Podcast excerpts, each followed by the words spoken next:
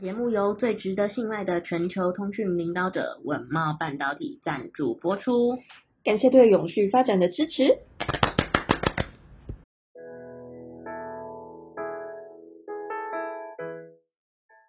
欢迎收听 ESG This Week，我们每天会为您带来重要有趣的 ESG 永续新闻，希望透过本节目提高大家对 ESG 议题的认识，引导大家关注永续发展，共建世界公民新未来。我是 ESG 世界公民数位治理基金会的 Angela，我是 ESG 永续思维学院的 Helly，学院致力协助你在 ESG 变革中成为机会领先者。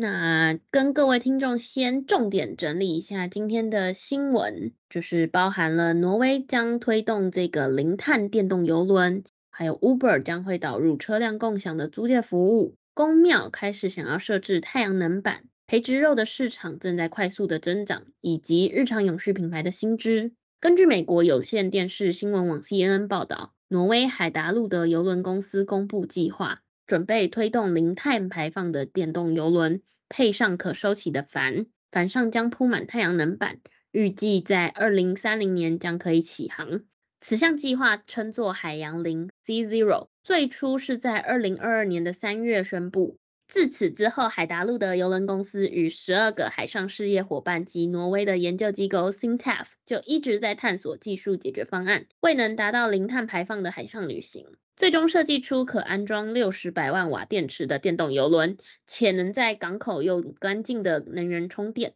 没错，那对此啊，海达路德海上营运副总裁拉森费德呢，他也进一步的评估说，这些电池在充满电之后，航程可以达到三百海里到三百五十海里，那相当于五百五十六公里，或者是到六百四十八公里。这个呢，就意味着说，十一天的往返航程当中呢，一艘电动游轮必须充电大概七次或者是八次。好的，那接下来带听众朋友分享第二则消息，就是有关于 Uber，他们会导入更多的绿能服务。那 Uber 在二零二零年的时候宣布，将在二零四零年以前呢，去实现一个服务零碳排的一个目标，并且计划透过一百 percent 的零碳排放车辆、共享交通工具或是自行车等方式提供餐点的递送服务。并希望在二零三零年以前实现，在 Uber Eats 服务取消使用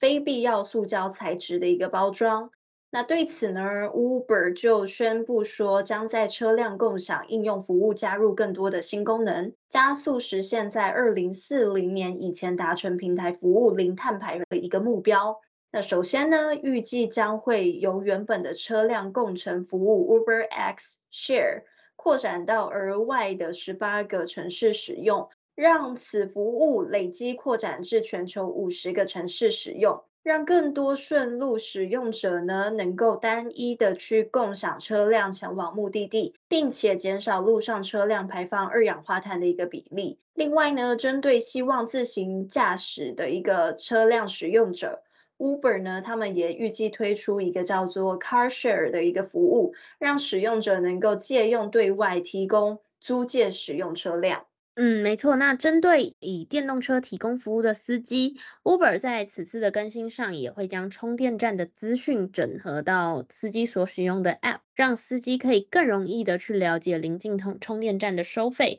以及所在位置，依照车辆残余的电量与当前服务行程来规划较近的充电站。让司机能在服务结束后尽快的补充车辆电力。那另外呢，Uber 它除了在这个汽车的服务会加入更多的减碳设计之外，也将会在 Uber Eats 上面加入更多的这个减碳服务，例如与 Gogoro 合作电动车的餐饮递送服务，或是跟这个 Getchako 等电动载具的业者去进行合作，降低餐饮递送时的这个二氧化碳排放量。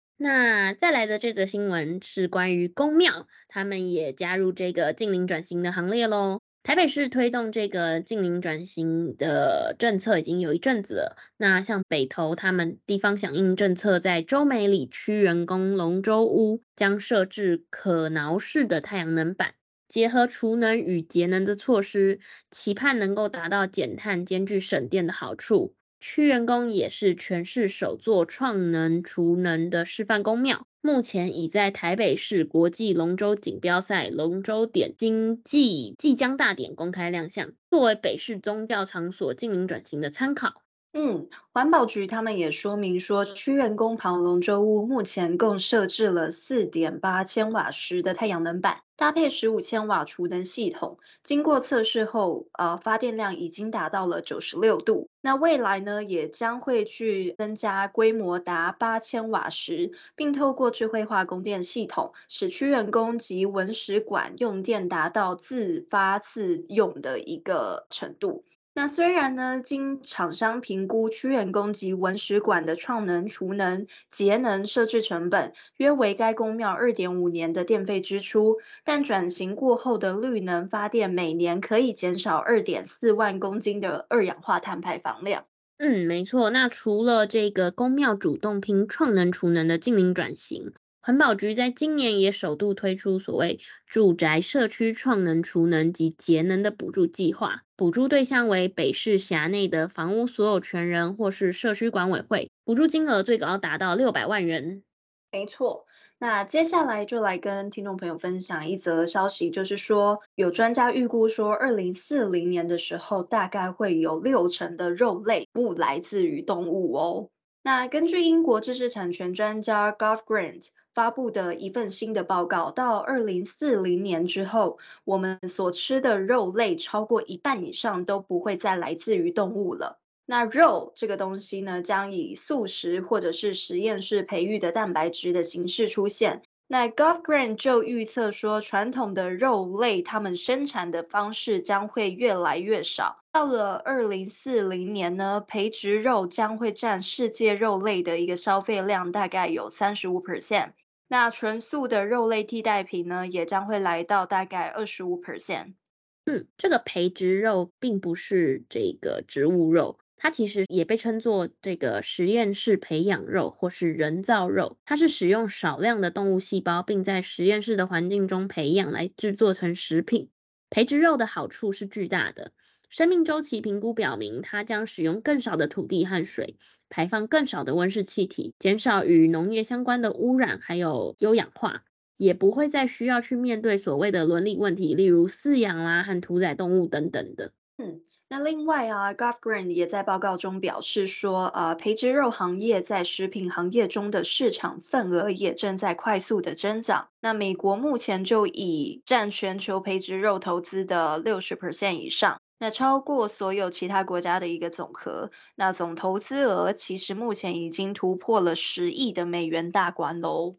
嗯，没错，也是慢慢变成一个会被大家重视的一个产业了。对，那尤其是近几年这个环保议题的高涨，大家针对这样子的永续的议题啊、环保等等的，在生活用品中其实是越来越受到重视。很多人在选购这个生活用品的时候，他们会去想说自己应该要如何挑选永续的产品。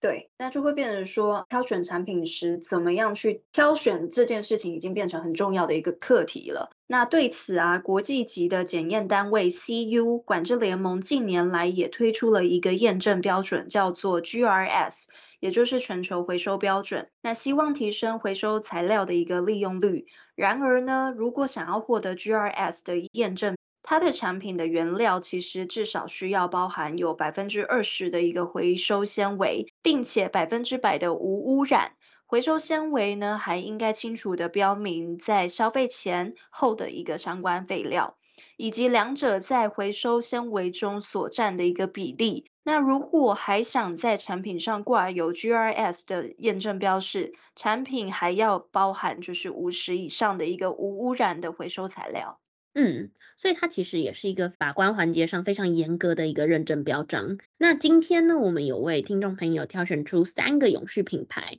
让听众在选购时可以做的选择也会更多元。好，大家也能够成为这个环境永续的推手。这其中有大家常听到的，也有可能很陌生的。那第一个品牌是这个 BBDO Guerrero 洗发皂的瓶子。它是一家菲律宾公司，因为发现每年有大量的塑胶流入海洋中，于是设计了一款友善环境的产品，是会溶解的瓶子，将洗发皂以瓶装的外形呈现，每使用一次，瓶身会慢慢的溶解，最后完全不留下垃圾。那第二个呢，要介绍的是来自美国的 Delamere Scientific，还有荷兰的 Total Energies Corbion 咖啡胶囊。这两家生技公司的咖啡胶囊在设计上都是使用一种生物聚合物去组成，因此在使用完以后可以直接丢到土里当做堆肥，并且达成自行分解。最后就是一个大家熟知的品牌，就是 IKEA。大家应该不知道的是，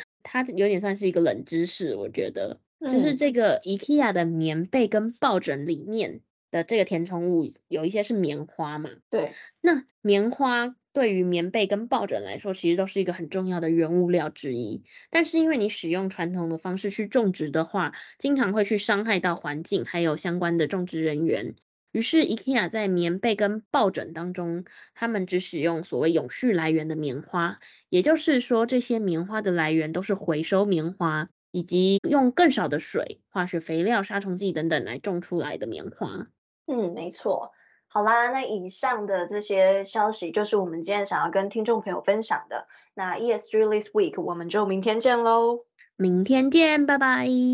拜拜。